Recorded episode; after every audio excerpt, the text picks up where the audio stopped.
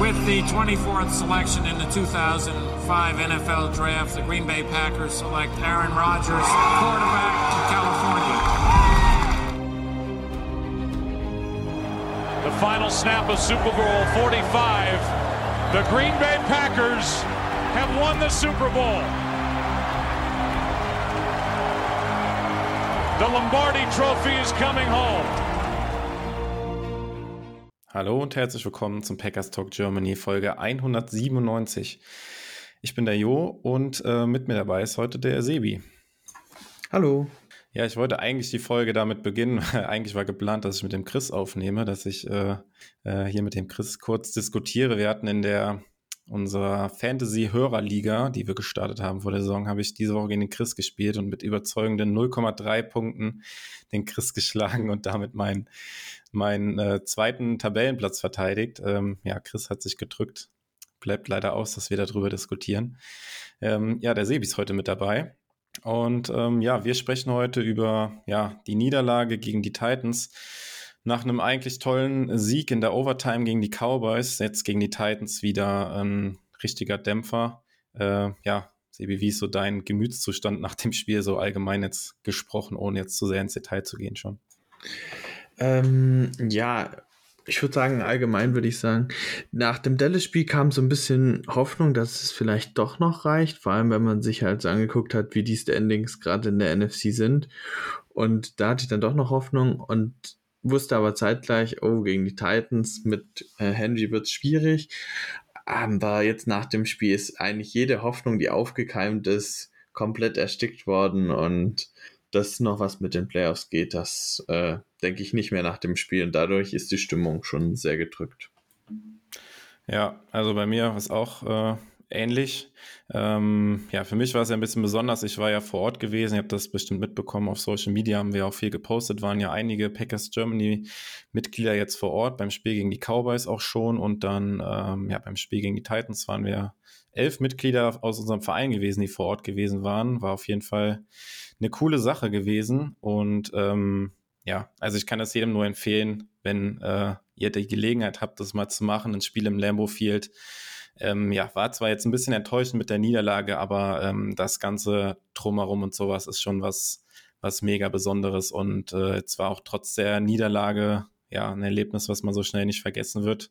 Ich glaube, äh, ja, viele, die mit mir da waren, auch äh, ja, Grüße an der Stelle an alle, die ich da getroffen habe oder ja, waren ja da zusammen beim Tailgating auch unterwegs, äh, teilweise ja sogar zusammen im Stadion gesessen. Oder einen Tag davor waren wir ja mit ein paar Leuten noch zusammen bei den Milwaukee Bucks gewesen, haben noch NBA geschaut. Also eine richtig gute Zeit vor Ort gehabt. Und wenn ihr die Gelegenheit habt, da ja, vielleicht nicht dieses Jahr, aber nächstes Jahr äh, nach Green Bay ins Spiel gucken zu fahren, dann macht das auf jeden Fall. Und äh, ja, wenn ihr da Fragen habt oder sowas, könnt ihr euch natürlich gerne auch an uns wenden. Wir helfen da gerne weiter mit äh, Tipps und Tricks. Äh, ja, ganz besonders natürlich auch der Matze, der jetzt das Spiel oder die beiden Spiele auch wieder da war und äh, ja, uns da viele Sachen auch gezeigt hat, ähm, ja, bei uns beim Tailgating mitgenommen hat, da Leuten vorgestellt hat, die er, er schon lange jetzt kennt und ähm, ja, haben da jetzt auch zukünftig eine ganz coole, coole Sache organisiert, weil ähm, ja, wir waren da beim Tailgating so viele Leute und waren dann da, wo der Matze die Leute auch kennt, ähm, ja, und die haben uns dann darum gebeten, dass wir ihnen doch eine Fahne da lassen sollen, eine Packers Germany Fahne. Und äh, ja, bei nächster Gelegenheit werden wir da dann ähm, ja eine Fahne den Freunden von Matze übergeben und dann wird es dann auch für die Spiele eine Anlaufstelle für alle deutschen Packers-Fans geben, weil diese Fahne wird dann am Fahnenmast beim Tailgating hängen. Auf Lot 9 aktuell sind die unterwegs. Wenn ihr da seid, seht ihr das dann. Dann haben wir eine Anlaufstelle für alle deutschen Packers-Fans, die dann vor Ort im Lambo Field sind. Das ist, glaube ich, eine richtig coole Sache. Und ähm, ja, auch das Ganze drumherum. Also wenn ihr da seid, Stadiontour macht, Hall of Fame Tour macht, ist was ganz Besonderes und äh, ja, kann ich jedem nur empfehlen, wenn ihr die Möglichkeit habt, macht das auf jeden Fall. Ähm, ja, viele von euch waren ja vielleicht auch in London, aber das im Lambo in Green Bay, das ist nochmal noch mal krasser, richtig eindrucksvoll und äh, hat richtig Spaß gemacht, auch trotz der Niederlage. Ähm, ja, du hast es angedeutet, die Playoffs jetzt in weite Ferne gerückt. Wenn wir jetzt da mal wieder so ein bisschen auf Sportliche gehen, kommen wir sicher gleich noch ein bisschen drauf zu sprechen. Ähm, starten natürlich in die Folge wie immer mit den News. Ähm, ja, News in eigener Sache erstmal, ihr habt es mitbekommen. Wir haben diese Woche die Podcast-Folgen äh, wieder ein bisschen getauscht, mussten da ein bisschen äh, improvisieren. Ähm, das Enemy Territory ist schon raus. Das hat der Kalle aufgenommen mit den Carsten von den äh, Eagles-Fans Germany. Hört da gerne rein, die Folge ist schon draußen. Ähm, genau, und ansonsten, ja, auch jetzt nach der Mini-Bye-Week starten wir jetzt wieder ganz normal in unser alltägliches äh, Content-Programm in so einer Spieltagswoche. Sebastian hat schon die äh, Preview vorbereitet soweit, die ganz normal am Freitag kommt. Äh, genau, schaut gerne wie immer auf der Homepage vorbei. Ja, und äh, bei den News sind wir. Da kam jetzt äh, gestern dann relativ überraschend eine News raus, beziehungsweise, was heißt News? Man hat eigentlich schon lange darüber spekuliert und diskutiert in der Öffentlichkeit, was jetzt eigentlich mit dem Finger von Rogers ist. Und jetzt hat das dann den Reportern gegenüber bestätigt, dass er sich im ja, letzten Play gegen die Giants war das ja gewesen im London Game, als er die Hail Mary da versucht hat, ähm, sich den Daumen tatsächlich gebrochen hat. Ähm, ja, andere Spieler hätten da vielleicht auch mit der Verletzung äh, pausiert mit einem gebrochenen Daumen, Rogers nicht. Ähm, ja, hat doch klar gesagt, dass das irgendwie jetzt keine Entschuldigung sein soll für das, was er irgendwie gezeigt hat. Ähm, aber Sebastian, was würdest du denn sagen, wie stark beeinflusst ihn das oder inwieweit kann man da jetzt vielleicht auch so schwächere Leicht Leistungen von ihm, ähm, jetzt auch gegen die Titans, wo wir vielleicht noch später drauf zu sprechen kommen, wie kann man, wie sehr kann man das darauf zurückführen? Was würdest du sagen? Ja, ich glaube schon, dass ein, ein gebrochener Daumen schon ziemlich limitiert im, im Werfen und es ist eh immer alles eine Perfektion beim Werfen und da können kleine Sachen große Auswirkungen haben. Und ich finde, also er ist eh nicht unser Hauptproblem in dieser Saison, würde ich sagen. Ähm, aber ja, also es limitiert einen. Die Frage ist, finde ich aus meiner Sicht, ob man sagt, okay, er sollte lieber jetzt nicht starten und man lässt Love mal ran und er kuriert es sinnvoll aus, anstatt dass er halb fit ist. Aber ich glaube, rein sportlich gesehen, ja, es wird ihn ein bisschen limitieren, aber, aber es ist jetzt, wie gesagt, nicht der einzige Grund, warum wir so schlecht dastehen, wie es jetzt ist. Ja, du hast John Love angesprochen. Das wäre jetzt auch eine Frage an der Stelle, die ich noch an dich hätte, weil Sagt das nicht auch ein bisschen was über Jordan Love und seinen Status jetzt bei den Packers aus, wenn man da nicht sagt, in der Situation, okay, wir nehmen Rogers jetzt halt mal für zwei Spiele raus, äh, er kuriert den Daumen aus und äh, da haben wir vielleicht mehr von, als wenn jetzt Rogers die ganze Zeit sich damit rumplagt? Also wenn wir jetzt die Love-Thematik als Ganzes aufmachen wollen, dann würde ich eigentlich sagen, also ich weiß eh nicht, wie das mit Verletzungen ist, ob äh, jetzt die Ärzte sagen, okay, er ist verletzt und spielt einfach nicht, ähm, oder ob das auch ein bisschen seine Entscheidung ist, ob er sich das zutraut oder nicht. Ich finde halt im Gesamten, solange Aaron Rodgers nicht so schlimm verletzt ist, dass er sagt, es geht nicht, wird er auf dem Feld stehen. Ich glaube auch nicht, dass wir, solange wir zumindest rein rechnerisch noch in die Playoffs kommen können, äh, Aaron Rodgers auch gebencht wird oder sowas. Ähm, trotzdem ist es natürlich jetzt nicht wahnsinnig positiv bezüglich ähm, Jordan Love, äh, aber ja, ich glaube einfach nicht, dass er die langfristige Lösung ist. Ähm, und wie es mit Rogers weitergeht über diese Saison hinaus, ist dann sowieso noch eine ganz andere Frage. Ja, das auf jeden Fall. Aber ja, ich glaube tatsächlich auch, dass ähm, ja, also weder das Team das alleine entscheidet, noch Rogers das alleine entscheidet. Ich glaube aber, dass Rogers so vom Typ auch jemand ist, der, ähm, ja, wenn es, also der wirklich nur auf die Bank gehen würde, wenn es wirklich gar nicht anders gehen würde. Ich glaube nicht, dass er jetzt äh, freiwillig von sich aus irgendwie zugeben würde, ähm, dass er damit jetzt zwei, drei Wochen besser pausiert hätte. Der auch in dem Interview irgendwie gesagt, er hat mit weitaus schlimmeren Verletzungen schon gespielt. Also, ja, ja ist, ja, schwierig, aber ähm, das wird, glaube ich, so oder ja, gibt noch mal so ein bisschen so einen anderen Blick jetzt halt auf die äh, gezeigten Leistungen und die letzten Spiele und äh, kann natürlich in der einen oder anderen Situation schon dann der Grund sein, warum man dann Receiver irgendwie dann doch ein bisschen verfehlt oder sowas, ja, weil halt der Daumen irgendwie schmerzt oder sowas. Man hat das ja in den Spielen auch oft gesehen, dass er sich halt nach Würfen dann halt irgendwie in die Hand gegriffen mhm. hat oder sowas. Man hat das ja auch offensichtlich gesehen, dass er da Schmerzen hatte, aber das ist natürlich von außen super schwierig zu beurteilen, wie weit ihn das jetzt limitiert hat. Ne? Also, du hast es gesagt, er ist nicht unser Hauptproblem aktuell, aber ja, die für die Leistung förderlich wird es auf jeden Fall nicht gewesen sein. Nee, das sicherlich nicht. Ähm, ja, naja, muss man mal schauen jetzt auch, wie, wie lange ihn das jetzt noch ähm, ja, beschäftigt. Ähm, er hat ja meistens oder er hatte ja jetzt ein bisschen mehr Zeit, das auszukurieren auch und hat auch gesagt, dass ihm das immer gut getan hat, wenn er dann mittwochs halt nicht trainieren musste, ähm, also das ein bisschen schonen konnte. Jetzt ähm, ja, nehmen wir heute Donnerstag auf, das heißt, wir haben von gestern schon Injury Report. Hat jetzt gestern nicht ausgesetzt, wie jetzt sonst die letzten Wochen, sondern hat äh, Limited trainiert zumindest. Ähm, ja, scheint dann jetzt vielleicht auch dann so weit zu sein, dass der Daumen jetzt ja besser wird, das immer weiter verheilt natürlich. Ja, mal schauen, was da jetzt noch draus wird die nächsten Wochen. Ähm, ja, dann gab es noch äh, ein paar weitere News, beziehungsweise die Packers haben ein, äh, ja, zwei Roster-Moves gemacht. Äh, und zwar haben sie Patrick, Patrick Taylor entlassen, äh, unseren Running Back, unseren dritten Running Back. Ähm, durchaus überraschend. Ähm, und sie haben das gemacht, um einen, ja, um Platz im Roster zu schaffen für den Linebacker Justin Hollins, der Fünftrunden-Pick von den Broncos in 2019 war und äh, von den Rams jetzt geclaimed wurde, die den entlassen haben. Ähm, ja, war bei den Rams ein Rotationsspieler, der im Pass Rush hauptsächlich zum Einsatz kam und da durchaus so ja, knapp 50 Prozent der Snaps eigentlich immer gespielt hat. Und die Packers waren ja durchaus dünn aufgestellt ähm, auf ja, der Edge-Position, auch jetzt noch nach der Verletzung von Rashawn Gary. Ähm, nachvollziehbarer Move, aber man ist natürlich auf Running Back jetzt ziemlich dünn aufgestellt, oder Sebastian? Ja, also wir haben jetzt aktuell zwei Running Backs im Kader, Aaron Jones und AJ Dillon. Dazu habe ich jetzt noch gesehen, auf dem Practice Squad ist noch Tyler Goodson da, weil ich persönlich glaube nicht, dass wir in das Spiel gegen die Eagles mit nur zwei Running Backs gehen, zumal wir jetzt auch äh, vor der Saison hieß es Mary Rogers oder so, könnte auch ein Notfall Running Back sein. Der ist ja nun auch nicht mehr da. Da sehe ich also, ja, außer vielleicht äh, Watson keinen, der diese Position sonst noch bekleiden könnte. Deswegen könnte ich mir vorstellen, dass entweder Goodson für das Spiel hochgezogen wird. Ganz ausschließen möchte ich aber auch nicht, dass noch kurzfristig jemand verpflichtet wird. Es sind da jetzt wieder einige Running Backs auf dem Markt, wie zum Beispiel Melvin Gordon plötzlich. Genau.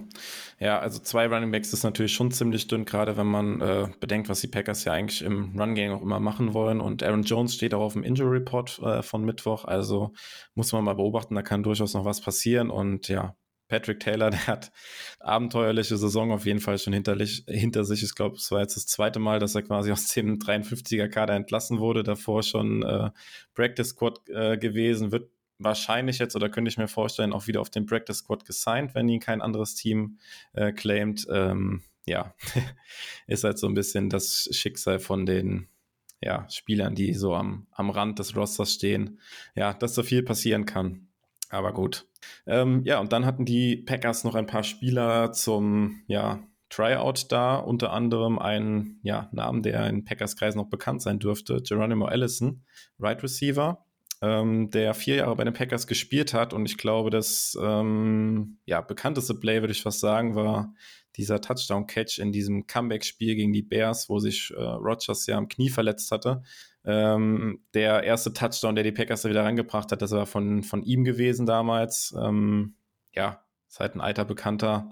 Ich glaube, allzu große Chancen dürfte er sich jetzt nicht ausrechnen, da wirklich nochmal in den Kader zu kommen, oder wie siehst du das? Nein, und selbst wenn er mal für ein, für ein Spiel da ist oder so. Ich, ich glaube, wir sind auch gerade mit unserer Receiver-Gruppe ganz okay unterwegs. Äh, zumindest sage ich jetzt mal, eine Edition von Allison macht da jetzt nicht großen Unterschied. Ähm, wenn dann sowas wie OBJ oder so, aber ich glaube, selbst wenn er verpflichtet worden werden würde, es gibt keinen, es macht jetzt keinen großen Unterschied auf dem Feld. Genau. Ähm, ja, apropos Wide, Wide Receiver, ähm, ja, so eine kleine Mini-News, die ich eben noch aufgeschnappt habe, einfach mal hier in den Raum geworfen. Ähm, die Packers haben den Depth-Chart so ein bisschen angepasst und Sammy Watkins ist jetzt nur noch Wide Receiver 5 ähm, berechtigt, oder Sebastian? Ja, also mich hat er diese Saison mehr enttäuscht, als dass er irgendwie was Gutes gezeigt hat. Und Aaron Rodgers war ja Anfang der Saison von ihm noch sehr überzeugt und hat gesagt, dass er ihn richtig gut findet groß was passiert, ist nicht, ähm, ja, also aus meiner Sicht verdient momentan. Ja, also ich würde fast sagen, auch äh, ja, bei Touré kann man noch ein bisschen drüber diskutieren, aber jetzt auch von der Leistung her ähm, steht er da zurecht. Ähm, ja, da hatten wir jetzt ja ein paar Plays auch, wo er fragwürdige Routen irgendwie gelaufen ist. Wir kennen natürlich die Playcalls nie, aber ja, da hat man sich doch schon mehr versprochen gehabt vor der Saison auf jeden Fall. Ähm, ja, als ein gutes Spiel, was er bisher hatte, das gegen die Bears. Aber ja, muss man wohl jetzt mit leben. Dafür haben wir jetzt einen Rookie-Wide Receiver, der ganz gut performt, aber da werden wir jetzt sicher im Rückblick drauf zu sprechen kommen, denn ja, damit können wir einen Haken an die News auf jeden Fall machen und können nochmal so ein bisschen zurückblicken auf das Spiel gegen die Titans, was ja jetzt schon äh, ja, ein bisschen zurückliegt. Ähm, werden da wahrscheinlich jetzt nicht mehr ganz so detailliert reingehen wie sonst, aber es gibt natürlich trotzdem ein paar Storylines, die man hier ansprechen muss und ansprechen sollte. Ähm, ja, du hast auch am Anfang schon gesagt, du warst dann auch sehr enttäuscht, dass jetzt dieses kleine Fünkchen Hoffnung, was nach dem Spiel gegen die Cowboys aufkam, dann doch wieder jäh erloschen ist mit der Niederlage gegen die Titans. Ähm, was würdest du denn sagen, war so, ja, ich würde sagen, Hauptgrund, aber ja, doch vielleicht eigentlich der Hauptgrund für diese enttäuschende Leistung? Oder woran würdest du die Niederlage am ehesten festmachen so? Hm, ich finde, es hat immer zwei Seiten. Einerseits die Offense und die Defense, weil auf der defensiven Seite, es kann halt nicht sein, dass Tenne für über 300 Yards wirft und äh, extrem offene Receiver hat. Ähm, also wie, wie offen Woods und Burks teilweise war, das fand ich schon extrem grenzwertig. Ähm, das darf eigentlich einer Defense nicht passieren, auch wenn man sich natürlich hier vor allem auf den Run ähm, fokussiert hat und den eigentlich auch gut gestoppt hat. Aber da muss man irgendwie einen Mittelweg finden. Vor allem, wenn man vor der Saison dachte, ja, das ist eine richtig gute Defense und mit Cornerbacks wie Jair Alexander muss es besser sein als ja, als das, was man gegen den Pass abgeliefert hat. Und auf der offensiven Seite kam für mich auch einfach viel zu wenig bei rum. Ähm, ja, und es hängt dann auch irgendwo ein bisschen mit zusammen, dass Tennessee gefühlt zum Beispiel in der zweiten, im zweiten Viertel fast die ganze Zeit einen Ball hatte. Das sind halt solche Sachen, das darf dir halt auch einfach nicht passieren. Und dann ist unsere Offense momentan einfach nicht gut genug oder nicht effizient genug aus den wenigen Möglichkeiten, die sie in dem Spiel bekommen hat, dann ja genügend Punkte zu machen. Und 17 Punkte mit dieser Offense ist mir persönlich auch einfach zu wenig. Ja, und da ähm, direkt die Frage, wenn wir vielleicht auch mit der, mit der Offense jetzt anfangen, wo wir ein bisschen ähm, näher drauf eingehen. Ähm, ja, wir alle wissen, was Matt LaFleur ähm, vom Run-Game quasi, quasi braucht für seine Offense. Und das war ja hier so auch so ein bisschen der, der Schlüssel zum Erfolg oder ja, den man halt nicht gefunden hat, weil man den Ball überhaupt nicht gut laufen konnte. Ähm, es war klar, natürlich, die Titans haben eine Top 5 Run-Defense und ähm, ja, im Spiel gegen die Cowboys war das natürlich noch ganz anders gewesen. Da konnten die Packers super den Ball laufen. Auch wenn die Cowboys es immer wieder ähm, ja, versucht haben, da auch mit äh, ja, vielen Stackboxes gespielt haben, Single High Safety gespielt haben, konnten die Packers da trotzdem unfassbar gut den Ball bewegen und Rogers musste wenig werfen. Und hier war es jetzt halt natürlich genau das Gegenteil. Ähm, ist es so oder müssen wir uns damit abfinden, auch jetzt mit der, mit den Spielern, die wir halt da haben, dass wenn wir den Ball nicht laufen können, dass unsere Offense dann einfach zu eindimensional halt ist oder wir halt die Playmaker einfach nicht haben, dass äh, Rogers das dann über den Pass regeln kann. Ist das, müssen wir uns damit abfinden jetzt? Hm, ich finde halt, die Playmaker sind ja im Prinzip gar nicht so schlecht. Mit Randall Cobb hast du ne, eigentlich eine gute Slotwaffe, äh, die bei wichtigen Downs eigentlich da sein müsste. Äh, Lazar und Watson sind ja eigentlich auch da und haben mir haben immer mal wieder gute Szenen gezeigt und dann hast du natürlich deine beiden Running Backs und auch Aaron Jones selbst wenn du sagst okay das Run übers Run Game geht's nicht dann kannst du ihn auch anders einbinden ähm, also wie eigentlich schon die ganze Saison bin ich auch ein bisschen vom Coaching Staff enttäuscht und habe mir erhofft dass es auch mehr kreative Lösungen gibt wenn man wenn eben eine Waffe, in dem Fall das Run-Game, weggenommen wird, da kommt mir einfach, ja, viel zu wenig dafür von der Offense letztlich. Und das liegt für mich zum einen an Play Calling. Natürlich wird es nicht schaden, wenn man Adams hätte, aber das kann nicht äh, der Grund sein, dass die Offense so, also so wackelig momentan agiert. Ja, genau, das wäre jetzt die Frage gewesen. Das heißt, du würdest dann auch sagen, dass es halt mehr, das Scheme halt mehr das Problem ist dann halt auch, oder oder, oder was fehlt dir so? Also mir zum Beispiel fehlt halt irgendwie auch so ein bisschen Kreativität halt in den, in den Spielzügen irgendwie oder sowas. Das äh, sieht man gefühlt irgendwie die Saison auch viel zu wenig, finde ich. Da gab es letztes Jahr viel mehr kreative Sachen, die man gemacht hat. Klar, man hatte einen Adams, den man halt rumschieben konnte, der dann auch im Slot gespielt hat und sowas. Das, so einer fehlt natürlich schon, aber es ist irgendwie alles so gleich immer irgendwie und äh, es passiert nichts Unerwartetes, oder? Ja, also die Kreativität ist zum einen, ich finde, was auch ein wichtiger Punkt ist, seitdem Matt LaFleur da war, und da war eigentlich auch ein Vorreiter, viel Motion zum Beispiel zu haben. Und wir haben Motion, aber nur mit Christian Watson, der ab und zu ein bisschen rumgeht. Aber es ist für mich deutlich weniger als in den ersten beiden Jahren unter ihm. Und weil damit kann man halt auch Defenses auseinanderziehen.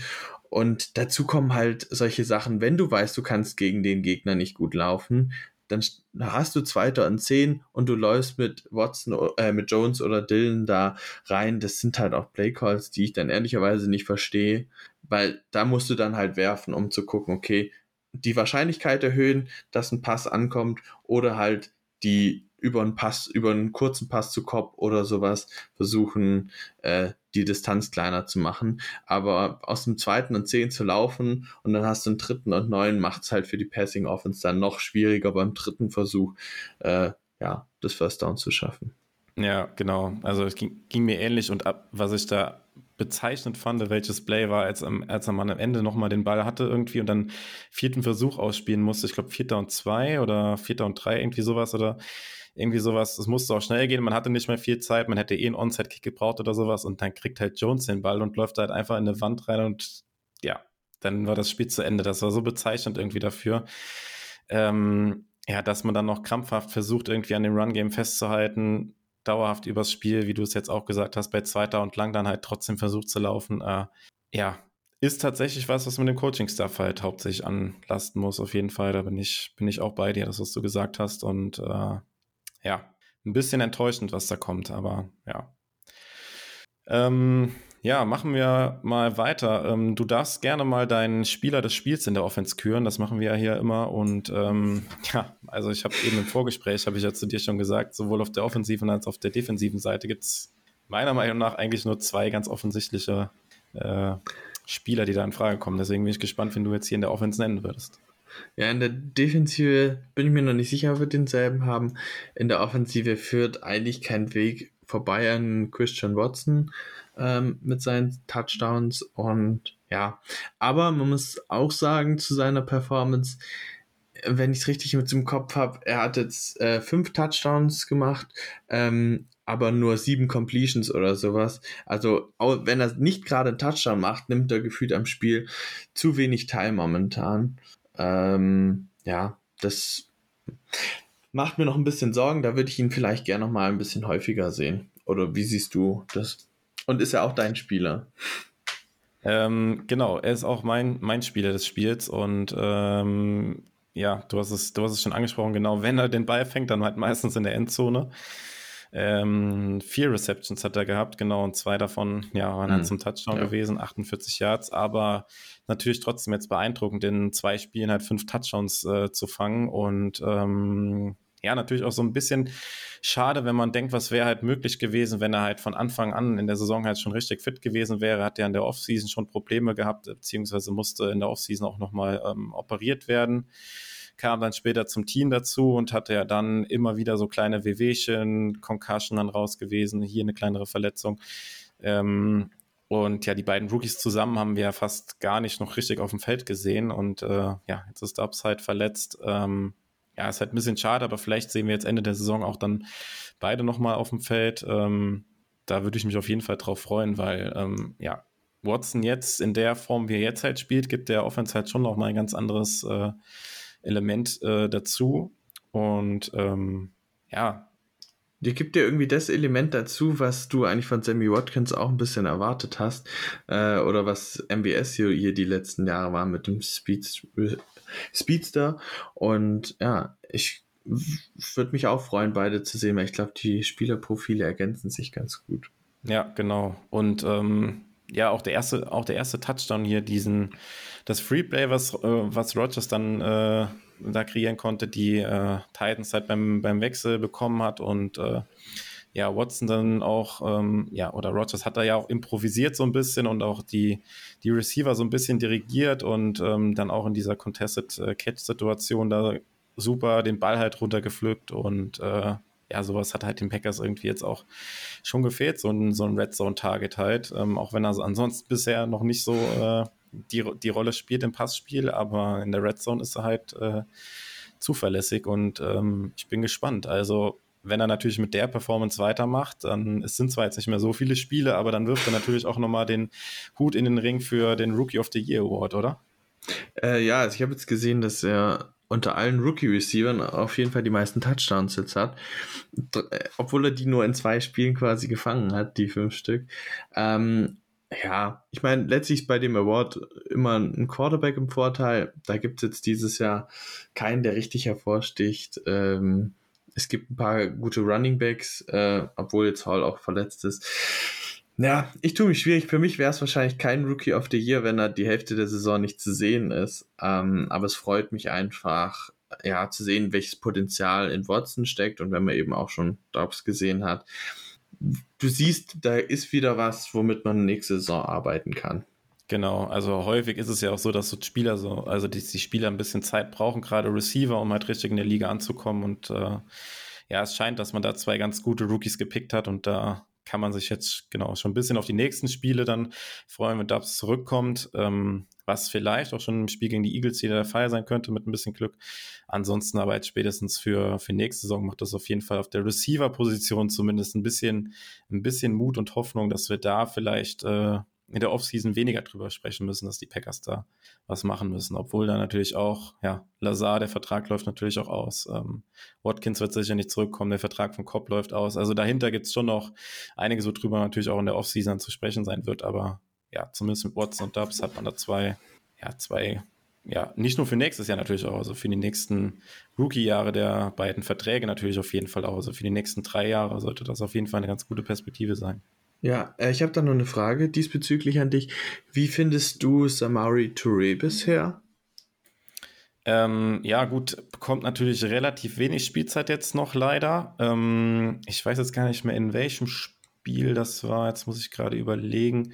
Äh, doch, das war gegen die Bills gewesen, ne? wo ähm, äh, ja. Wo Rogers auch so ein bisschen improvisiert hat bei dem, bei dem Play, irgendwie das verlängert hat und äh, Trury da auch die Route so ein bisschen adjusted hat, dann weg vom Safety gelaufen ist, wo er da den, den Touchdown fangen konnte. Das war so ein, so ein Moment, wo man dachte, oh, okay, der, der ist auch noch da, vielleicht kann er jetzt auch eine größere Rolle spielen, aber ähm, ja, hat jetzt ansonsten halt noch nicht so wirklich einen Impact gehabt und jetzt auch obwohl wir auf Receiver jetzt nicht so breit aufgestellt sind, jetzt doch relativ wenig äh, Spielzeit leider bekommen. Aber ja, ist halt auch nur ein, ein Late-Round-Pick, da kann man jetzt natürlich nicht zu viel erwarten. Nee, aber ich finde, für einen Siebtrunden-Pick macht er seine Sache. Wenn er denn auf dem Feld steht, eigentlich ganz gut und er hat mich überrascht, eben wie du schon sagst, gegen Buffalo zum Beispiel und auch gegen die Lions hatte er, ähm, finde ich, ein paar gute Szenen. Ich könnte mir vorstellen, dass der nächstes Jahr auch noch im Kader ist und vielleicht dann Wide Receiver vier oder drei ist oder so, je nachdem, wer da noch so kommt und wie das restliche Team dann aussieht. Ähm, aber den könnte ich mir auch vorstellen, dass wir ihn noch länger bei den Packers sehen, äh, über dieses Jahr hinaus. Ja, ähm, ja, machen wir mal weiter. Ähm, vielleicht an die Receiver so ein bisschen Haken gemacht. Ähm, sprechen wir mal über Aaron Rodgers, der ja auch ähm, nach dem Spiel ja selbstkritisch war und gesagt hat, dass er da absolut nicht sein bestes Spiel gemacht hat.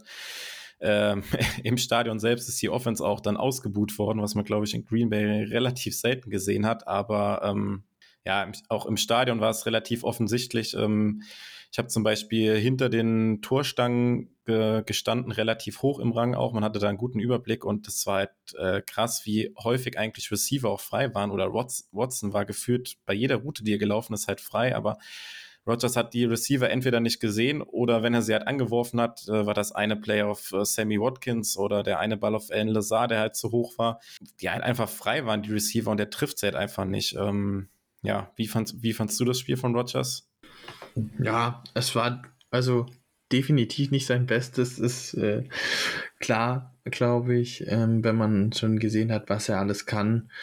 Ich fand es jetzt nicht komplett schrecklich. Eventuell gab es schon schl äh, schlechtere Spiele diese Saison. Ähm, aber es reiht sich halt so ein bisschen in die Saison, wo man halt sagt, er ist mehr oder weniger eher durchschnittlich äh, diese Saison und lang nicht das, was man erwartet hat und für was man ihn auch momentan bezahlt. Das muss man auch so klar sagen.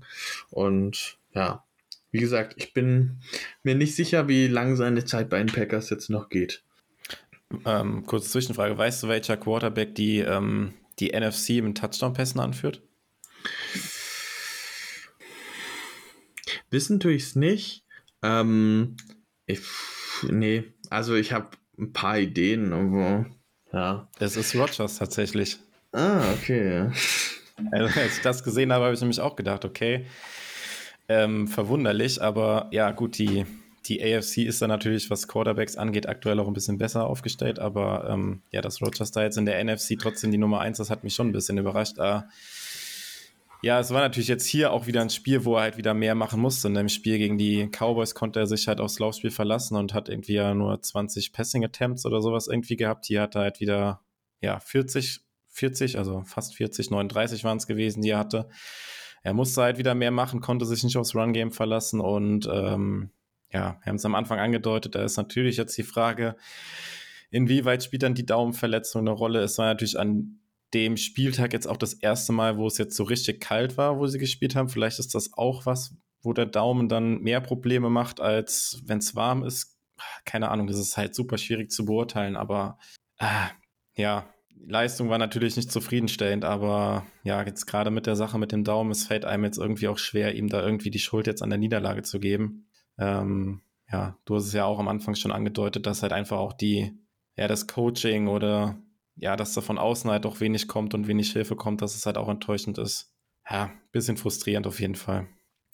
Ähm, ja, vor allem, weil man halt auch hier, genau, das, das vielleicht noch äh, zum Abschluss zur Offense so ein bisschen, weil man natürlich hier auch die Möglichkeit hatte, zumindest am Ende halt nochmal ranzukommen. Ne? Die, die Defense hat dann am Ende nochmal die Interception gefangen und die Packers Offense hatte, glaube ich, im vierten Quarter viermal den Ball und halt, halt keine Punkte mehr dann gemacht. Ähm, ja, einfach enttäuschend. Wenn man da halt nochmal mit nur ein Field Goal und Touchdown halt dran gemacht hätte, wäre es vielleicht auch nochmal ein anderes, ein anderes Spiel dann gewesen, aber dass man dann den Ball so gar nicht mehr bewegen konnte am Ende, das war dann schon, schon ziemlich frustrierend. Ja.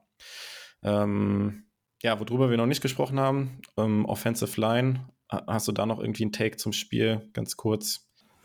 Mm, ich finde, sie hat sich ein bisschen stabilisiert äh, im Vergleich zu den ersten Spielen. Aber sie ist nicht so gut, wie wir sie in den letzten Jahren so erwartet haben. Und das trifft eigentlich auch wieder auf das Spiel zu. Sie ist mir jetzt nicht besonders positiv aufgefallen, äh, aber auch nicht besonders negativ. Ja. Ist es für dich anders? Ähm, nee, ähm, ich habe halt jetzt die Hoffnung, dass man jetzt ähm, ja mit Bakhtiari und Jenkins auf der linken Seite, dass ähm, ja, die beiden sind natürlich da immer noch mit ihrem Knie irgendwie limitiert. Ähm, gestern am Mittwoch halt auch beide wieder nicht trainiert. Ähm, aber zumindest haben sie halt jetzt beide das komplette Spiel halt durchgespielt und ähm, Coaches hatten ja auch so ein bisschen angedeutet, dass ähm, ja, wenn die Packers auf Naturrasen spielen, ist das mit den Knien ein bisschen einfacher, weil das ein bisschen äh, ja weicher vom Untergrund ist und äh, gerade bei Bakhtiari war ja dann zum Beispiel im Spiel gegen die Lions dann auf dem ja, auf dem Kunstrasen ein bisschen das Problem, dass er dann da wieder raus musste, weil das Kind dann wieder Probleme gemacht hat. Ich habe einfach die Hoffnung, ich glaube, die Packers spielen jetzt auch nicht mehr auf Kunstrasen den Rest der Saison, wenn ich ähm, das irgendwie richtig im Kopf habe, was sie, was ich dann im Interview gehört habe. Daher habe ich so die Hoffnung, dass jetzt zumindest die linke Seite dann so ein bisschen Stabilität bekommt und damit die ganze Line ähm, ja, sich halt jetzt gefunden hat und ähm, ja, auch nicht mehr auf Right Tackle hat man jetzt, glaube ich, nachdem man es halt lange ausprobiert hat, die beste Lösung gefunden. Ähm, ja, und das ist halt die Line ist für die letzten Spiele und ich hoffe einfach, dass es mit den Knien von Jenkins und Bakhtiari dann, ja, dass man da so ein bisschen jetzt endlich einen Haken dran machen kann. Ähm, ja, wenn du ansonsten keine Takes mehr zur Offense hast. Nein, eigentlich nicht. Okay, dann äh, schieben wir mal schnell noch die Special Teams dazwischen. Ja. Wir hatten jetzt ähm, das erste Mal, äh, ja, oder das erste Spiel jetzt nach, äh, nach Amari Rogers. Ähm, ja, wie hast du allgemein die Special Teams gesehen in dem Spiel? Ähm, ja, die haben mich eigentlich ein bisschen positiv überrascht, muss ich ehrlicherweise sagen. Gerade Keisha Nixon finde ich als Returner einfach spitze. Also spitze im Sinne von das, was wir in den letzten Jahren vom Special Teams gewöhnt sind. Ähm, ja, weil er, er überrascht mich einfach, dass er tatsächlich, also A, fummelt er schon mal nicht, also das ist schon mal äh, das Erste. Und zweitens, ähm, ja, er trägt die Bälle manchmal wirklich lang und ich kann mich an ein, also zumindest an einen Return erinnern, an die 50 oder nahe der 50 auf jeden Fall, wo ich richtig überrascht war. Ja, jetzt haben wir eine, eine gute Field-Position und das er, erwarte ich mir eigentlich vom Special Teams. Äh, insofern, bin ich eigentlich ganz zufrieden. Allerdings muss man natürlich sagen, wir hatten auch äh, einen blocked Extra-Punkt am Anfang. Das war doch in dem Spiel, oder? Ja, genau. Das war ja. nach dem ersten Touchdown, genau. Das geht aber, glaube ich, so auf den Long Snapper. Mhm. Und ähm, ja, das ist irgendwie auch so eine never-ending Story bei den Packers, irgendwie mit den Long Snappern, dass man da keine wirkliche Konstanz irgendwie reinbekommt. Äh, ja, immer mal wieder ein Wackler drin ist. Das war jetzt in dem Spiel egal. Man hatte, was heißt egal, man hat halt später den, die Two-Point-Conversion dann gemacht und konnte das wieder wettmachen sozusagen, aber es sollte natürlich trotzdem nicht passieren. Aber ja, glaube tatsächlich auch, also das, was du zu Nixon gesagt hast, äh, kann ich auch auf jeden Fall zu 100 Prozent unterstreichen. Ähm, ich glaube, ich hatte auch irgendwie gelesen, dass er, glaube ich, in den einen Spiel mehr Return Yards hatte als Rogers in der gesamten Saison. Da bin ich mir jetzt aber gerade nicht sicher. Ähm, ja, aber auf jeden Fall das eine Play. Ich glaube, es war sogar an die 45 der Titans, also sogar über die Mittellinie hinaus, der Punt Return. Ähm, ja, das ist natürlich, das kann natürlich in engen Spielen halt ein, ein Game Changer sein, wenn du halt, äh, keine Ahnung, einen Fair Catch machst oder wenn du halt 30 Yards beim Return rausholst. Hast du ansonsten noch einen Take zu den Special Teams? Ansonsten würde ich sagen, gehen wir zur Defense rüber. Nee, ähm, kann man eigentlich, wie gesagt, so unterschreiben. Und ja, dann gehen wir zur Defense. Genau, und du hast es ähm, eben auch schon angedeutet, dass du da enttäuscht auch warst, hier von der Defense ganz besonders. Ähm, es war ja so ein bisschen die Storyline am Anfang ähm, oder am Vorfeld des Spiels, ähm, dass die Packers es halt irgendwie schaffen müssen, Derrick Henry zu stoppen. Äh, würdest du sagen, dass das gelungen ist? Ja, auf jeden Fall. Also zumindest äh, im Run-Game. Ähm, klar, er hatte ein Big Play, aber im Großen und Ganzen bin ich mit der Run-Defense sehr zufrieden, aber mit der Pass-Defense halt überhaupt nicht. Ja, also es war so, ähm, ja, wie gesagt, die Storyline so ein bisschen vorher kann man halt Derrick Henry stoppen und ich glaube, es waren am Ende knapp drei Yards pro Run, die Henry hatte. Natürlich dieses eine Big Play, ich glaube, es war irgendwas über 20 Yards knapp, die er hatte. Wenn man halt den noch abzieht, dann ist es halt der Lauf halt richtig gut verteidigt worden. Auch einmal bei einem vierten und eins äh, ihn gestoppt. Ähm, also da kann man schon einen Haken dran machen, dass ge das geklappt hat, dass da äh, Joe Barry und die Defense sich da halt so entsprechend noch anpassen können, dass sie das schon stoppen können, wenn sie das wollen.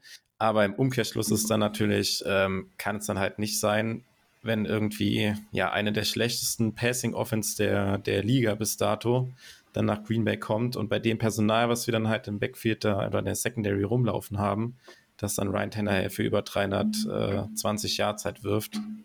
Ja, also ähm, ich habe ja. Ja, äh, ich habe jetzt äh, nochmal nachgeguckt. Ähm, das Big Play von Derrick Henry war eigentlich ein Pass für 42 Yards sogar. Ähm, insofern, das passt dazu eigentlich auch ganz gut. Ja, und ähm, also wo würdest du sagen, hat es halt dran gelegen? Hat man sich dann tatsächlich jetzt zu sehr auf den äh, Run fokussiert? Hat man halt, also das war auch halt auffällig, dass man sehr viele Spieler an der Line halt häufig gesehen hatte, was wir bei den Packers ja eher bisher wenig gesehen haben. Häufig halt immer nur vier Leute, die dann ähm, zum Quarterback rushen, aber hier auch häufig mal fünf oder sechs Spieler an der Line. Ja, um halt Henry stoppen zu können, war dann einfach halt zu wenig Personal, sage ich mal, dahinter, um halt die, die Pässe zu verteidigen. Hat man sich halt zu sehr auf den Run fokussiert?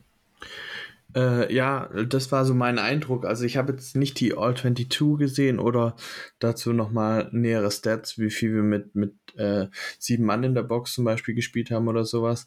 Aber mein Gefühl war tatsächlich, dass sehr viele, vor allem die Linebacker oder auch die Safeties, eher an der Line waren und dadurch hinten einfach enorm viele Räume waren, was eben zu großen Big Plays geführt hat. Also ich kann mich auf jeden Fall an ein, zwei Big Plays von Traylon Burks erinnern und an eins von äh, Okonkwo und Woods, wo die einfach viel zu frei waren und viel Raum hatten einfach, der normal durch äh, Linebacker oder Safeties abgedeckt ist.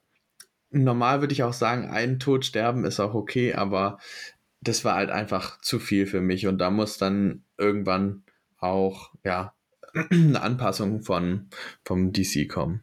Ja, also es war also es waren noch einige Plays dabei, wo es einfach komplette Coverage-Busts halt auch wieder waren. Und das ist jetzt auch nicht zum ersten Mal passiert wieder in der Saison. Und oh, es ist halt irgendwie so super nervig, dass, dass das halt immer noch passiert. Ähm, also ich habe da irgendwie so also langsam gehen mir da auch äh, die Erklärungen aus, beziehungsweise eigentlich hatte ich noch nie eine Erklärung dafür, wie das sein kann, aber äh, es ist äh, super frustrierend irgendwie. Ähm, also die Titans, man hat das ja wirklich dann auch häufig geschafft, weil die Titans wollten ja den Ball laufen und sie haben es ja auch versucht. Und wenn du dann die Titans in Dritter und Sieben oder Dritter und Neun oder sowas bekommen hast, dann war das halt schon ein Erfolg. Und dann denkst du, okay, jetzt müssen sie ja passen, jetzt kriegen wir sie irgendwie vom Feld und dann kommt da so ein Coverage-Bust irgendwie und dann holen die da so ein 40-Yard-Play dann noch sowas raus. Das ist halt so super frustrierend gewesen, fand ich in dem Spiel ganz, ganz extrem auf jeden Fall. Ja, dass man sich eigentlich Grund, in gute Positionen gebracht hat, dass es aber einfach nicht ausnutzen konnte.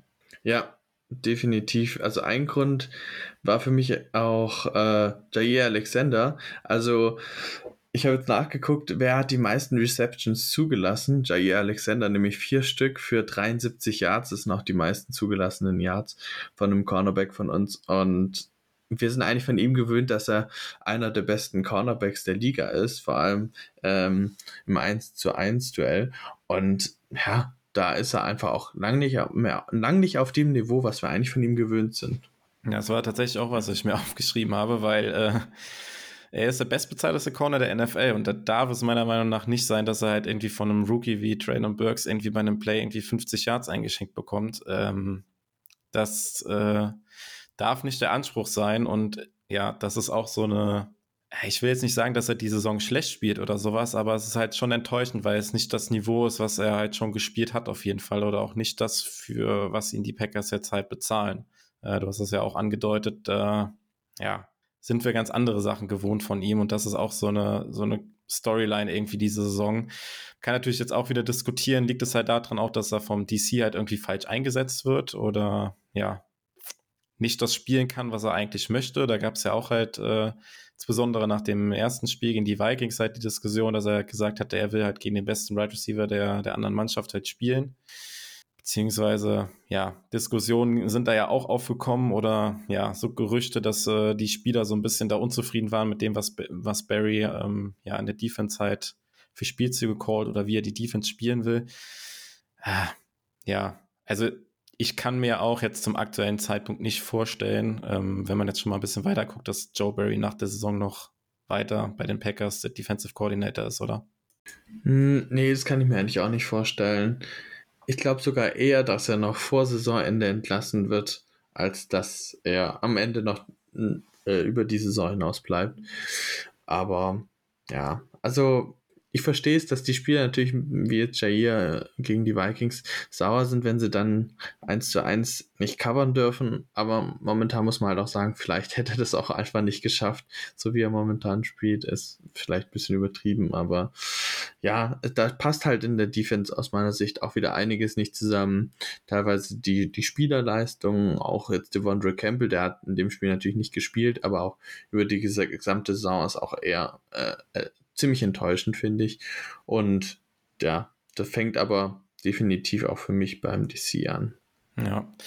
Ähm, schade auf jeden Fall, weil da hat man sich ja vor der Saison einiges versprochen gehabt. Äh, erinnere mich da auch an Adrian Franke, der die Packers als äh, Top-Defense genannt hatte. Und ich glaube, jetzt diese Woche hat er das, glaube ich, getwittert, bin mir ganz sicher, als eine der Top 3 Enttäuschungen der Saison auf jeden Fall die Packers Defense jetzt genannt hat. Ähm, ja, kann man, kann man auf jeden Fall so, so unterstreichen.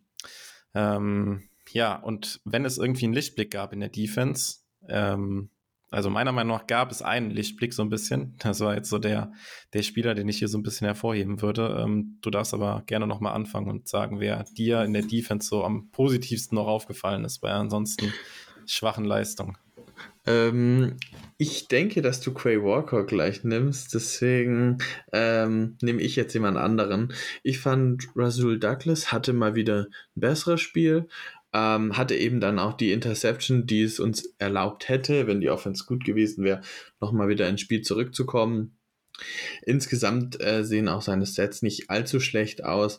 Deswegen, ich würde sagen, er hat ein verhältnismäßig gutes Spiel gehabt, auch wenn jetzt kein perfektes Spiel. Äh, deswegen er mir positiv aufgefallen noch. Ja, guter Pick auf jeden Fall. Und äh, dann haben wir zumindest noch einen, über den wir noch ein bisschen sonst noch sprechen können. Ähm, beziehungsweise, ja, du hast ja mehr oder, weniger, mehr oder weniger schon alles gesagt. Er ist ansonsten ja, ähm, jetzt mal abgesehen von der Interception, eigentlich überhaupt, also mir ist er zumindest sonst nicht weiter aufgefallen und was ja eigentlich dann für einen Spieler in der Secondary eigentlich ein gutes Zeichen ist. Ähm, anders als Gia Alexander, der da aufgefallen ist mit den Big Plays, die er zugelassen hat. Äh, Von daher würde ich das so eins zu eins unterschreiben, was du gesagt hast. Ähm, ja, und tatsächlich den, den ich noch hervorheben würde, ist dann ähm, der von dir schon angesprochene oder den du getippt hast, Quay Walker. Ähm, ja, war in dem Spiel sehr variabel im Einsatz, ähm, hat auch 17 Plays als äh, Pass-Rusher gemacht, was ich ähm, ziemlich überraschend fand. Ähm, zeigt vielleicht auch so ein bisschen, ähm, ja, wie ja die aktuelle Personalsituation da auf der, auf der Edge-Position halt aussieht, dass man da ein bisschen, äh, ja, dünn aufgestellt ist halt auch. Ähm, haben wir in den News schon drüber geredet, dass die Packers da mit Hollands jetzt noch einen Spieler geholt haben. Ähm, aber auch ansonsten, also Quay Walker kommt jetzt so langsam halt äh, besser rein, sah Anfang der Saison deutlich schlechter aus, fand ich. Setzt die Tackles jetzt besser und ähm, hat ja jetzt auch die letzten Spiele Devontae Campbell nicht, nicht neben sich gehabt, ähm, der ja eigentlich der erfahrene Spieler sein sollte, der so ein bisschen die Richtung vorgeben sollte. Du hast es eben auch gesagt, der die Saison aber auch eher enttäuscht hat. Ähm, ja, und jetzt ist er so ein bisschen auch der, der Kopf der Defense, called ja auch die Plays der Defense und ähm, das macht er als Rookie jetzt ganz gut und äh, die Tackles sitzen besser. Ähm, ja, er hat ja auch diesen Stop bei Fourth Down gehabt gegen Henry, wo er halt gut durchgeschossen ist und das Tackle da gesetzt hat. Also, ja, also wenn man jetzt, ähm, wir haben es eben bei den Right Receivers schon gesagt, die jetzt einen guten Eindruck machen, die Rookies und ähm, Quay Walker wird jetzt so langsam seinem Status ähm, als First-Round-Pick auch so ein bisschen gerecht, oder? Ja, ähm, auf jeden Fall. Ich fand ihn auch schon am Saisonanfang nicht ganz so schlecht wie viele andere. Da war ich teilweise überrascht, dass ich so negative Meinungen über ihn gelesen habe.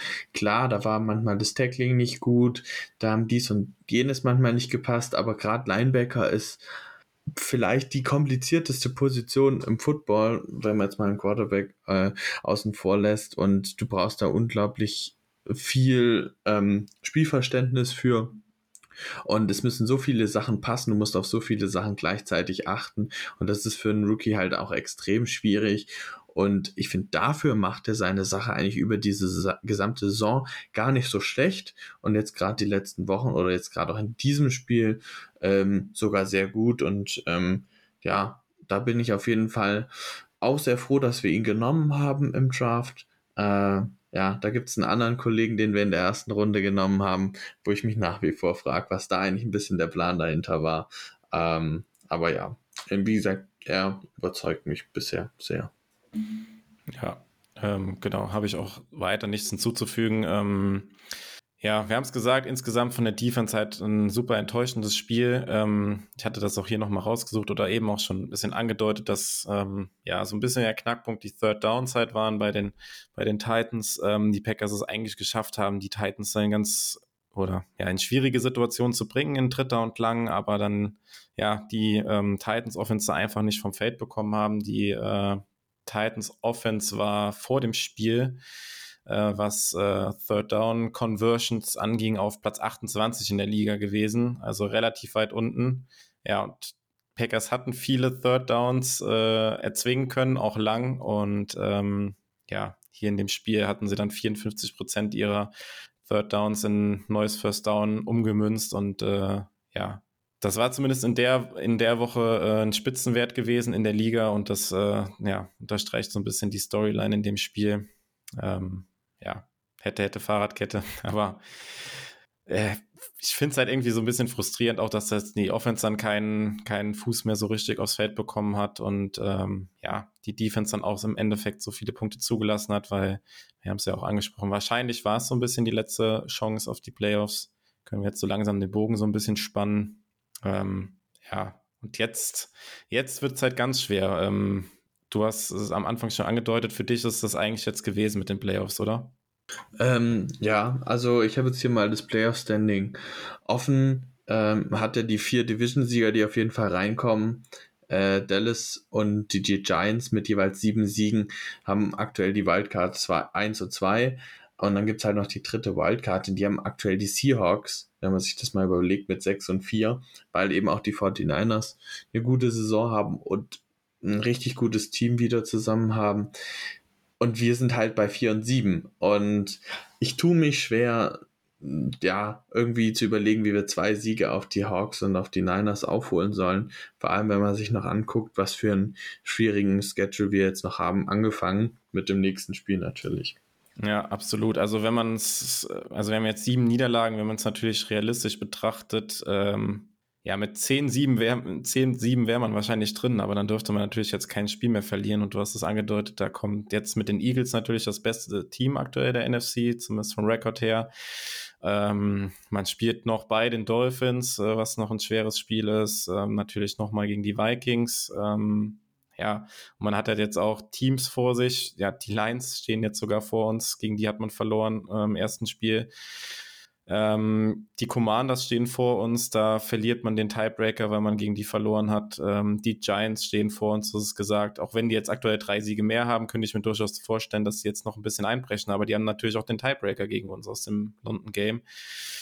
Ähm, ja, und die Packers haben zwar den Tiebreaker gegen die Cowboys und gegen die Bucks, aber man da nochmal rankommt, schwierig. Also bei den Bucks müsste man wahrscheinlich hoffen, dass die Falcons die Division gewinnen und die Bucks Zweiter werden. Dann wäre natürlich da, da noch was drin, weil die theoretisch aktuell nur einen Sieg mehr haben als die Packers. Aber das ist natürlich alles schon viel, schon viel Theorie. Und ich glaube, die prozentualen Chancen sind irgendwie bei fünf oder sechs Prozent jetzt, dass die Packers die Playoffs noch schaffen.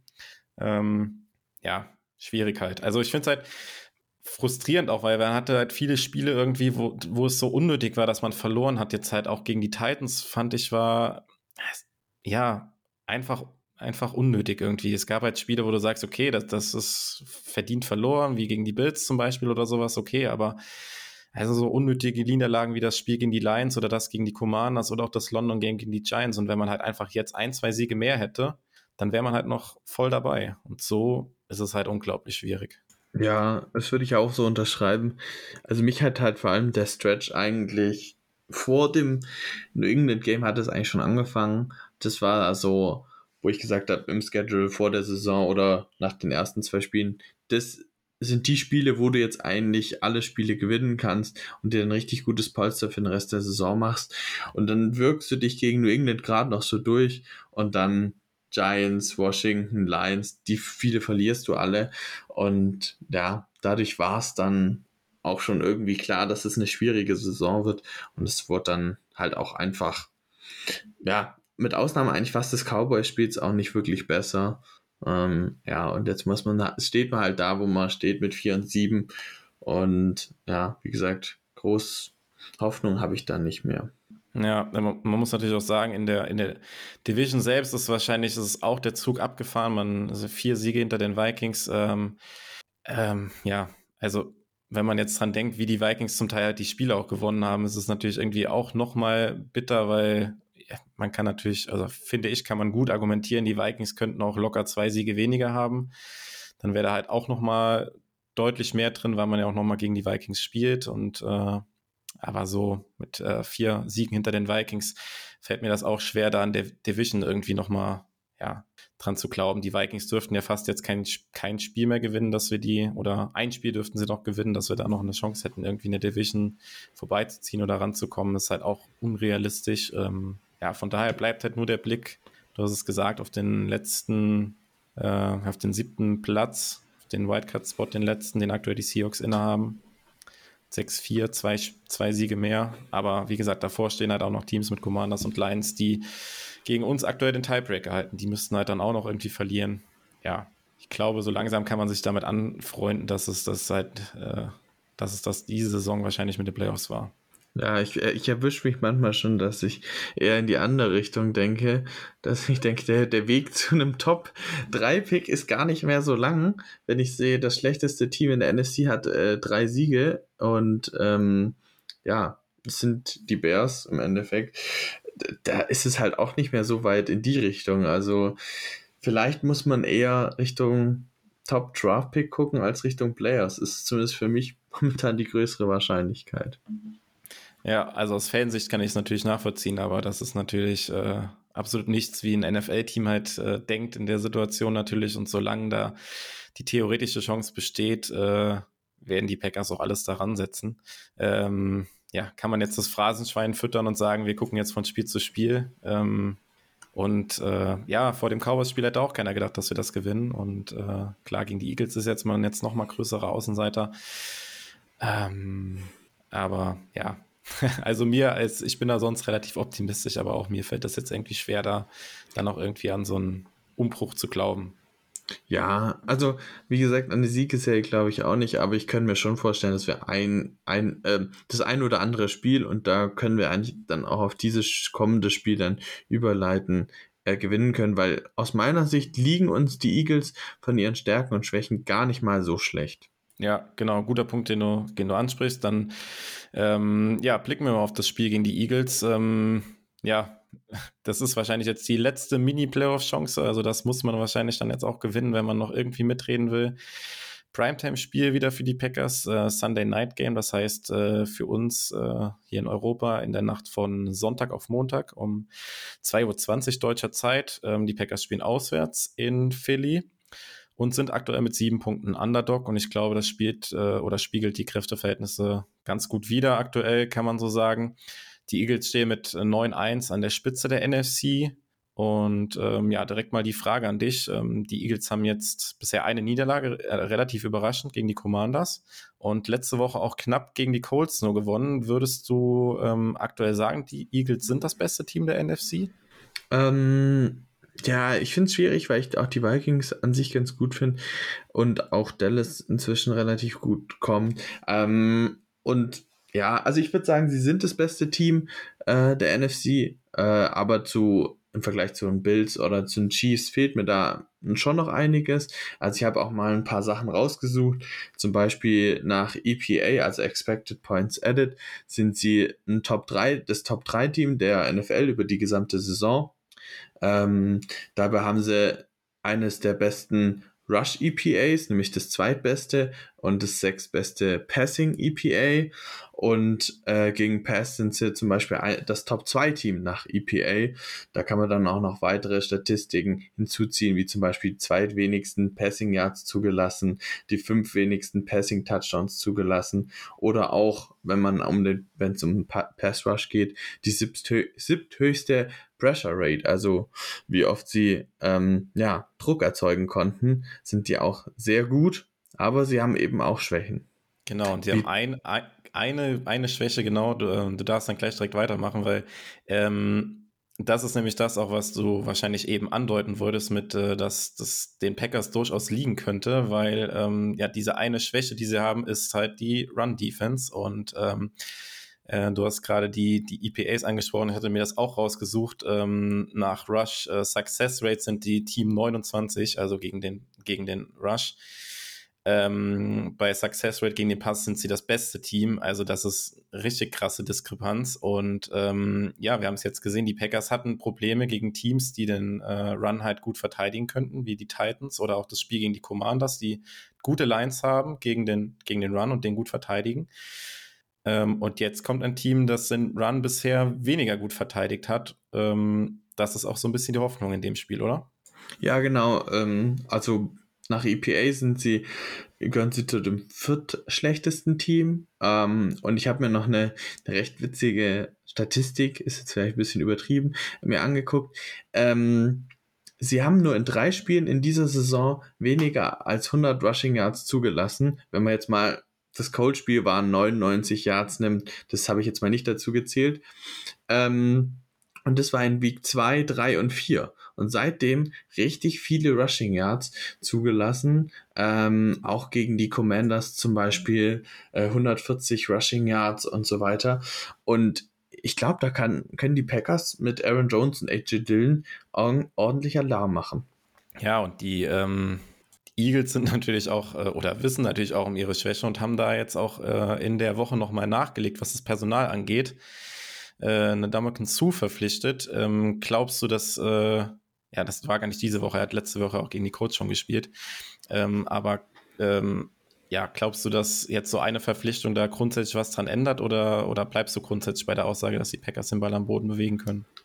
Äh, ich muss die noch korrigieren, es waren sogar zwei Verpflichtungen. Linville Joseph, den wir von den Vikings eigentlich auch kennen, kam quasi einen Tag vorher und das war dann quasi das neue Duo. Das hat sich dann auch ganz gut eingestimmt, denn die hatten gleich zusammen äh, im letzten Spiel gegen die Colts ein Sack gemeinsam. Äh, das war irgendwie ganz passend.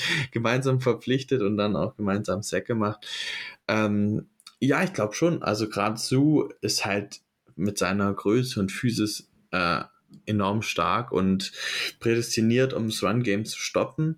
Aber wie wir das aus den letzten Jahren auch kennen, wenn man eine Verpflichtung mitten in der Saison macht und die wird das Run-Game von einem sehr schlechten zu einem, oder die Run-Defense von einer sehr schlechten zu einer durchschnittlichen bis sehr guten Run-Defense machen. Wenn es so einfach wäre, dann hätten wir das vielleicht auch schon ein paar Mal versucht.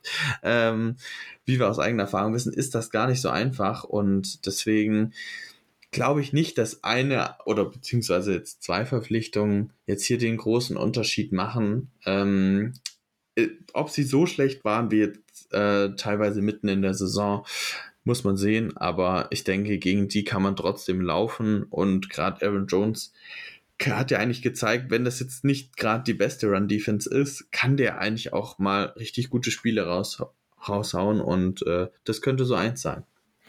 Ja, wie würdest du, ähm, also jetzt ähm, Lauf, machen wir mal einen Haken dran. Ähm, beim, wie würdest du das Passspiel sehen der Packers in, in dem Fall? Also die Packers haben nach äh, PFF aktuell ähm, die viertbeste Line, was das Pass-Blocking angeht. Und jetzt kommt natürlich aber mit den Eagles halt, ähm, ja, ein Pass, Pass Rush, der halt extrem stark ist. Wie würdest du das Matchup sehen?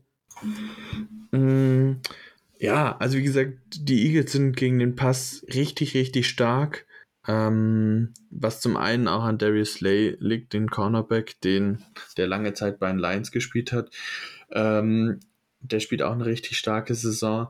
Aber ja, ich glaube, mit Aaron Rodgers kannst du auch gute Passing-Teams attackieren. Und äh, da kommen wir eigentlich wieder ein bisschen zurück, was wir vorher gesagt haben, was uns zu wenig war. Wenn du die Kreativität wieder ins Passspiel reinkriegst und Wege findest, Watson einzubinden, zum Beispiel, ähm, dann kannst du auch mal die Eagles böse erwischen. Und ähm, ja, also vorausgesetzt natürlich, Aaron Rodgers mit dem Daumen kann die Plays anbringen und es verschlechtert sich nicht sogar. Ich bin mir nicht sicher, ob sich das jetzt diese, diese Verletzung verschlechtert, wenn er jetzt viel gespielt hat in letzter Zeit. Da kann ich nichts zu sagen. Aber mit einem Rodgers, den wir diese Saison gesehen haben, denke ich, könnten wir trotzdem diese Pass-Defense angreifen und in Kombination mit dem Run-Game kann ich mir schon vorstellen, dass da einige Punkte fallen für uns. Ja, das klingt auf jeden Fall gar nicht so ähm, pessimistisch auch von deiner Perspektive aus und ich würde das auch alles so unterschreiben. Ähm, aber wenn wir mal auf die andere Seite des Balls gucken, ähm, das ist natürlich eine ganz gefährliche Offense, die da auf die Packers zukommt. Ähm, drittmeisten Punkte pro Spiel. Die Eagles Offense bisher, ähm, ja, leben auch sehr von ihrem guten ähm, Laufspiel. Ähm, die Eagles haben durchschnittlich 33 Rushing Attempts pro Spiel, was schon relativ viel ist und Sanders ähm, konnte bisher, also der Running Back der Eagles, 4,9 Yards pro Carry rausholen, also richtig viel. Ähm, ist das jetzt ähm, auch wieder so ein Spiel, wo man sich ähm, bevorzugt erstmal darauf konzentrieren muss, den Run zu stoppen, ähnlich wie das gegen die Titans war? Mm. Für mich ist halt die fast die größere Gefahr Jalen Hurts äh, selber, weil er ist eben so ein Dual Threat Quarterback, mit dem wir uns teilweise schwer tun. Ich kann mich auch noch erinnern, vor zwei Jahren in seiner Rookie-Saison ähm, sind sie noch mit Carsten Wentz gestartet und im, im Spiel gegen die Packers kam dann plötzlich aus dem Nix Jalen Hurts äh, in der Halbzeit, glaube ich, und hatte eine richtig starke Halbzeit und sah richtig gut aus. Und so ähnlich befürchte ich es halt auch, ähm, ja, jetzt in diesem Spiel, weil solche Quarterbacks tun, ähm, gegen solche Quarterbacks tun wir uns immer schwer und ja, äh, ich habe hier auch nochmal ein Stat. Die Eagles haben mit 18 Rushing Touchdowns schon diese Saison. Das sind mit Abstand die meisten. Das zweite Team hat 16 und der Average in der Liga sind 9,6 Touch äh, Rushing Touchdowns in dieser Saison. Und das zeigt, ähm, ja, was für eine Gefahr da auf uns zukommt, auch eben durch Jalen Hurts. Und ja, da bin ich nicht ganz so optimistisch, ob wir das stoppen können. Ja, und ähm, das Problem, oder wenn man da jetzt die Parallelen so ein bisschen zieht zum Spiel gegen die Titans, hat man natürlich hier gegen die Eagles auch das Problem, dass man äh, sich nicht wirklich darauf verlassen kann. Ähm, es hat ja gegen die Titans schon nicht funktioniert, dass das äh, Passspiel der Titans nicht gut genug ist. Aber hier hat man jetzt zusätzlich natürlich noch das Problem, dass man da ganz andere Playmaker in den Reihen der Eagles dann hat. Selbst wenn man das Laufspiel ähm, gestoppt bekommen würde, ähm, hat man natürlich dann auf Wide Receiver noch einen Devontae Smith und AJ Brown, die man irgendwie verteidigen muss. Ähm, ja, über die Mitte wird es vielleicht für die Eagles ein bisschen schwerer. Dallas Goddard, der Titan, der eigentlich schon eine wichtige Rolle spielt, ist ähm, auf IR. Der wird nicht spielen gegen die Packers. Das ähm, hilft natürlich dann schon mal. Aber wir brauchen natürlich definitiv ein besseres Spiel auch von unserer Secondary. Also Jair Alexander hatten wir eben angesprochen, der es dann wahrscheinlich häufig mit ähm, AJ Brown zu tun bekommen wird. Da brauchen wir auch auf jeden Fall ein besseres Spiel. Ähm, also da ja den Spagat zu finden zwischen ähm, ja das, was wir im, in der, in der Run-Defense gegen die Titans gemacht haben und hier gegen die Eagles halt machen müssen, ohne halt zu sehr den Pass zu verteidigen, das ist, glaube ich, richtig schwer. Und das ist auch das, ähm, ja, was so am Ende so ein bisschen den, ja, das Spiel so ein bisschen entscheiden könnte, glaube ich, weil ich glaube nicht, dass wir ähm, die Eagles Offense ähm, ja hier so weit limitieren können, dass wir weder Pass noch Laufspiel von den Eagles halt sehen werden. Also die werden schon ordentlich punkten können, glaube ich, gegen uns, oder? Wie siehst du es? Ja, also ich habe jetzt viele Stats genannt und ähm, wir haben auch, oder ja, schon viel von den Eagles gesehen und äh, zum Beispiel auch von AJ Brown schon einige Highlight-Tapes gesehen. Ähm, aber das man muss auch sagen, die Eagles hatten in den letzten zwei Wochen Probleme. Da war nicht die Niederlage gegen die Commanders dabei und auch letzte Woche gegen ja, äh, ein Colts-Team, was mit Jeff Saturday ein bisschen wieder aufgelebt ist. Das war auch ein extrem enges Spiel, wo sie der ersten Halbzeit nichts auf die Kette gebracht haben. Für mich ist ein bisschen die Frage, kommen die Eagles da jetzt raus aus ihrer kleinen Schwächephase und sagen, okay, wir haben es jetzt verstanden, wo die Probleme liegen und jetzt können sie wieder ja, die Stärke von Anfang der Saison aufnehmen oder geht es jetzt wirklich gerade ein bisschen bergab, weil die Teams vielleicht auch die Möglichkeit gefunden haben, die Eagles ein bisschen zu limitieren und wissen, wie man dagegen spielen kann. Das wird halt ein bisschen interessant zu sehen, wie sich da die Form der Eagles entwickelt. Ähm, und davon wird es aus meiner Sicht halt hauptsächlich abhängen. Ähm, weil wenn die wirklich einen, einen, richtig guten Tag erwischen, können die schon richtig viel machen. Ähm, aber man muss auch sagen, die Eagles sind diese Saison nur zweimal über 30 Punkte in der Offense gekommen. Äh, das hat mich auch ein bisschen überrascht, als ich jetzt nachgeschaut habe. Äh, ja, also ich könnte mir vorstellen, dass es durchaus ein enges Spiel wird. Ähm, und unsere Offense muss auf alle Fälle liefern, sonst wird es schwierig. Ja, und also das ist auch das, so wo ich halt die meiste Hoffnung habe, dass wir halt einfach auch übers Laufspiel halt auch viele lange Drives halt auch machen können und die Eagles Offense äh, selber halt äh, vom Feld halten können. Ähm, ja, übers Laufspiel halt schön viel Zeit von der Uhr nehmen und halt am besten dann auch den Drive halt mit Punkten, am besten natürlich mit, äh, mit einem Touchdown dann abschließen. Ähm, ja, das ist so für mich so ein bisschen der Schlüssel zum Erfolg, dass man ja, mit dem Run-Game und äh, vielleicht so ähnlich dann halt auch wie gegen die Cowboys, dass ähm, Rogers gar nicht so viel werfen muss, ähm, dass man halt hauptsächlich mit äh, Jones und Dylan äh, den Ball bewegen kann in der Offense und äh, ja, Rogers dann zwei, drei Shotplays vielleicht äh, bekommt, auf, auf Watson dann wahrscheinlich äh, ähm, ja, am ehesten und ähm, dass die Offense darüber so ein bisschen den Ball bewegen kann, die Eagles Offense vom Feld halten kann, das ist so ein bisschen das, wo ich ein bisschen Hoffnung habe in dem Matchup. Ja, ähm, jetzt einiges zum Spiel gesagt. Wenn du ansonsten zum Matchup nichts mehr hättest, dann fehlen natürlich jetzt am Ende noch äh, unsere Tipps. Und äh, Vorgespräch hast du schon angedeutet, dass du eigentlich nicht wirklich optimistisch bist. Äh, deswegen bin ich jetzt mal gespannt, was du tippst. Ähm, bevor wir zu den Tipps kommen, würde ich vielleicht noch äh, auf den Injury Report eingehen. Ah, ähm, das ja, haben wir Hinweis. nämlich noch nicht gemacht. Jetzt. Ja, genau, ähm, sehr gut. Das fand ich nämlich auch extrem auffällig, dass bei den Eagles ein Spieler steht, ähm, der jetzt nicht besonders ja, wichtig für, die, für dieses Team ist. Auf unserem Injury Report stehen aber einige Spieler drauf. Ähm, also ich habe jetzt noch den von Mittwochabend. Äh, da könnte sich natürlich noch einiges passieren bis dahin, aber wir haben zum Beispiel David Bakhtiari, der nicht trainiert hat, nach wie vor Devontre Campbell, der nicht trainiert hat, Terry Carpenter, äh, Romeo Dubs, natürlich, den du schon angesprochen hast, Rudy Ford, der ein extrem gutes Spiel gegen die Cowboys hatte, äh, Elton Jenkins ähm, und Rashid Walker, letzterer wegen, wegen äh, einer Krankheit. Ähm, die alle haben nicht trainiert und da müssen wir alle müssen wir sehen, ob wir sie überhaupt auf dem Spielfeld sehen. Ähm, Gerade bei Bakhtiari und Jenkins kann man sich da irgendwie diese Saison nie sicher sein, finde ich.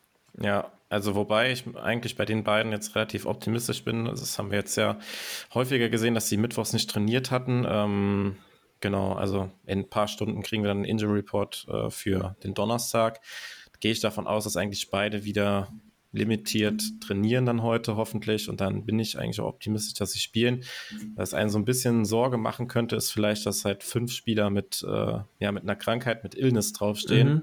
Ähm, das ist natürlich auch was, was man beobachten muss. Nicht, dass da heute noch äh, Spieler dazukommen. Das scheint so ein bisschen, äh, ja, Grippewelle vielleicht so ein bisschen rund zu gehen bei den Spielern aktuell. Das wäre natürlich ganz schlecht. Und ähm, ja, Quay Walker musste, das kann man vielleicht noch erwähnen, musste ja mit einer äh, Schulterverletzung im Spiel gegen die Titans dann relativ spät war das auch, wo er raus musste. Der hat aber zum Beispiel am Mittwoch wieder voll trainiert, was natürlich wichtig ist. Du hast angesprochen, Campbell hat nicht trainiert da sieht es auch nicht so aus, als könnte er schon wieder spielen. Von daher wäre es natürlich umso wichtiger, wenn Walker halt spielen könnte. Das sieht aber jetzt aktuell so aus.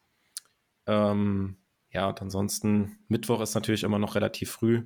Muss man natürlich ja. mal abwarten, wie dann am Freitag der, der Game-Status ist und äh, ja, wie es dann aussieht.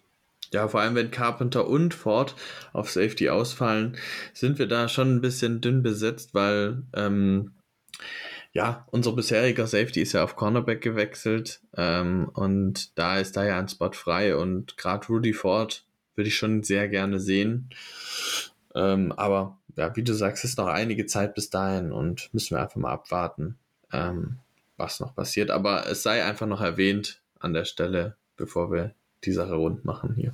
Ja, absolut zu Recht. Das war jetzt die, die Gewohnheit, weil wir sonst immer mittwochs abends aufnehmen und dann kein Injury Report haben. Habe ich das jetzt mal fast vergessen. Aber ja, dann äh, jetzt. Dann darfst du jetzt deinen Tipp raushauen. Ah, ich weiß nicht, soll ich jetzt realistischer sein oder eher äh, äh, für die also Packers? Also wir tippen sein? sehr selten gegen die Packers hier, das kann ich ja schon mal ja, das ist, sagen. Das, das ist das Problem, ne? ähm, ja, aber ich glaube, ich bleibe eher dabei, dass ich lieber ein bisschen realistischer bin. Äh, deswegen sage ich knapper Sieg für die Eagles mit 27, 24. Ähm, aber mich würde es auch, wie gesagt, nicht überraschen, wenn es andersrum ausgeht. Es ist halt wirklich eine Frage der Form, wie die Packers und vor allem wie die Eagles ins Spiel gehen. Ähm, da kann viel passieren. Ja, also ich, dein Tipp. Ja, ich tippe, ich tippe nicht gegen die Packers tatsächlich und äh, ich bleibe ich bleib optimistisch hier. Ähm, wobei so ich habe hier selbst ich habe hier selbst auch schon gegen die Packers getippt in dem Podcast, so ist es nicht, auch in der Saison schon.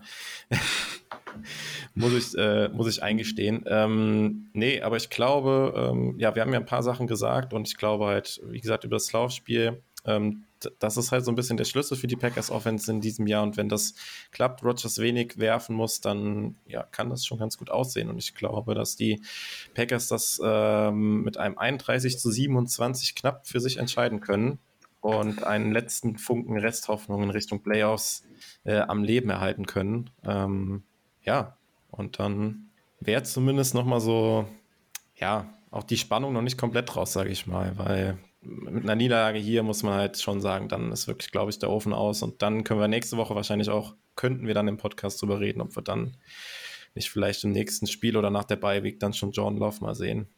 Das hoffe ich, dass uns das noch ein bisschen erspart bleibt.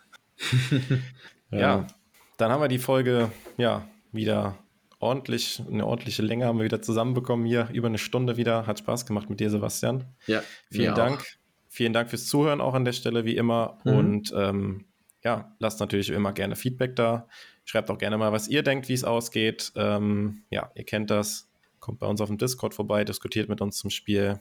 Und dann sind wir raus und wünschen euch viel Spaß beim Spiel am Wochenende. Happy Thanksgiving. Heute sind ja auch schon drei Spiele. Ähm, ja. Viel Football am Wochenende, keine Bye Weeks. Viel Spaß dabei und dann bis zum nächsten Mal. Go Pack Go. Ciao, Go Pack Go.